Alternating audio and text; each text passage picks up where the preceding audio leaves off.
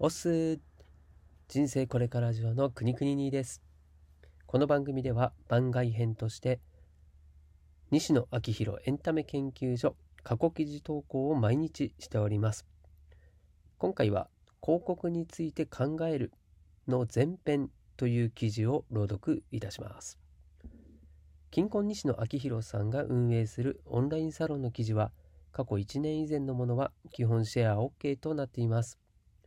記事の振り返りやオンラインサロンではどんな記事が毎日投稿されているのか気になっている方に向けて配信をしています。では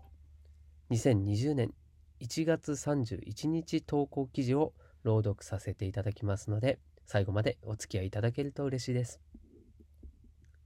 さて今日は広告について考えていきたいと思います。今回は結構重要なテーマだと思うので今日と明日の前編後編に分けてお話をしたいと思います。前編の今日は大した結論はまだ出ないのですがなんとなくこの方向だよねという方向性の共有よおばおば。はい。広告を考える前編。サロンが大きくなったあたりからオンラインサロンを絡めた CM 制作かっこ広告のオファーをたくさんいただくようになりました。クライアントさんはまだまだ小さい会社から日本を代表するようなナショナル企業さんまで様々です。プチ電通やってます。ただ CM というのは商品をおすすめするお仕事でつまるところお客さんに時間とお金を使わせるように持っていく仕事ですから当然何でもかんでもおすすめすることはできません。どれだけお金を積まれても受けることができない CM 制作のオファーがたくさんあります。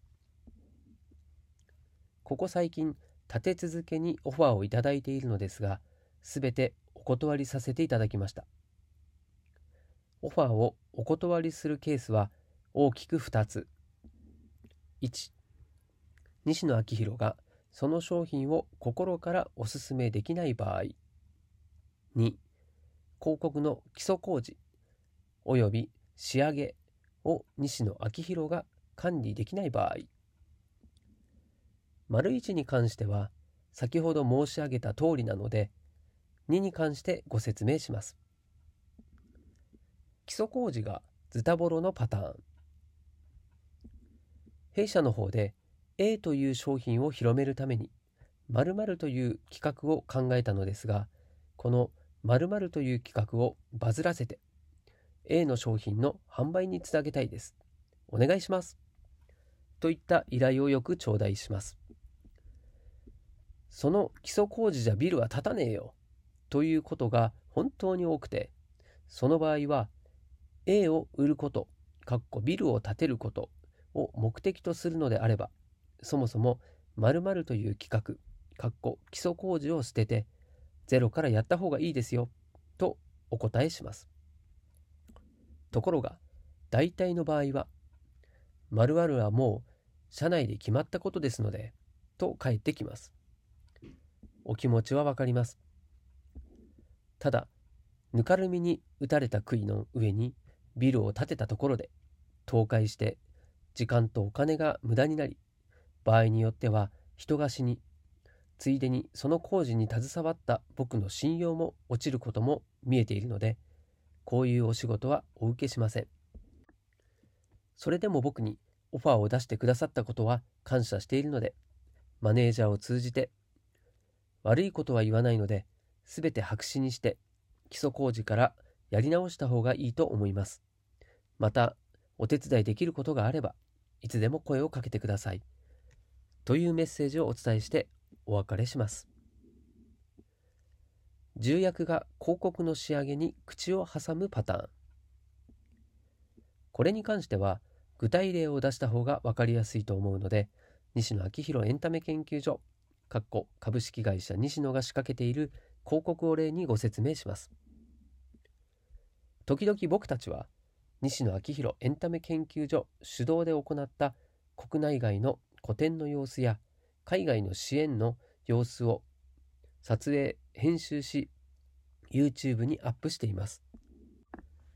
西野昭弘エンタメ研究所では、こんな活動もしてますよ、という活動報告ですが、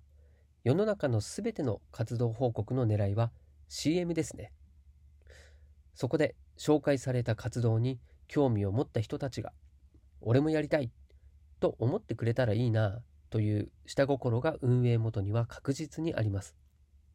ご多分に漏れず、西野昭弘エンタメ研究所にもそういった下心はあります。言っちゃうのかよ。ただ、一つ言っておきたいことは、僕は本当に面白いことがしたいし、本当に人を助けたいと思っています。サロンの宣伝になるから、エッフェル塔で個展をしたわけではないし、サロンの宣伝になるから、スラム街の子供たちの支援を続けているわけではありません。強い思いと行動が先にあって、結果的にそれがサロンの宣伝になったらいいよね、という順番です。この順番に嘘はありません。ところが、例えば、スラム街の子供たちの支援をした動画を見た会社の重役が、なかなかいい動画だけど、これだとサロン入会への動線が弱いから、動画の最後に西野昭弘エンタメ研究所に入りたい方はこちらまでと出して入会の案内を入れた方がいいよと言って重役に言われた通りに広告の仕上げにメスを入れてしまうとスラム街の子供たちを助けたくて行っている活動がサロン会員を増やすためにスラム街の子供たちを支援している。というふうに見られてしまって結果的に全てを失います。毎度古典のスラム街支援の活動報告動画の最後に西野昭弘エンタメ研究所という文字しか出していない入会の手続きを出していない理由はそんなところです。ということはなるべく CM 感を消したらいいの？こうなってくるとなるべく CM 感を消した方がいい。という結論を着地しそうですが僕はそうは思っておりません少し前に話題になったそごうの CM、かっこお相撲さんがひっくり返るやつがいい例です。面白い広告と広告効果がある広告は全く別物で、あのそごうの CM を見て面白いと思った人はたくさんいると思うのですが、かっこ僕は思いました。そごうに行こうと思った人はほとんどいないと思います。もっと残酷なことを言うと、そごうの CM ということを認識している人もほとんどいないと思います。あの CM の役割はどちらかというと、そごうの CM ではなくて、業界関係者に向けた CM プランナーさんの CM で、あの CM で売れたのは CM プランナーさんです。ただ、面白くないと見てもらえない。というのも事実で、これらを受けて僕らはどういった広告を仕掛けていけばいいのでしょうか。広告というものは全てのサービス提供者にのしかかってくる大きな大きな問題です。広告に関する考察記事は明日かっこ後編に続きます。今日はこれからカジュアルくんと2人で長野に行きます。キャリオクの CM 撮影です。明日の記事ではキャリオクの CM の話を軸にこうしようと思いますという僕なりの結論を出します。現場からは以上です。はい。ということで、今回は朗読前編という形になっていますので、まあ、後編をお楽しみにという感じですね。はい。なので、明日はこのまた同じ時間に後編をお届けしようと思っておりますので、お楽しみにいただけると嬉しいです。はい。では今回も最後までお付き合いいただきましてありがとうございます。この記事がたくさんの人に、そしてこの音声がたくさんの人に届くようにシェアしていただけるとすごく嬉しいです。お届けはくにくににでした。したっけね？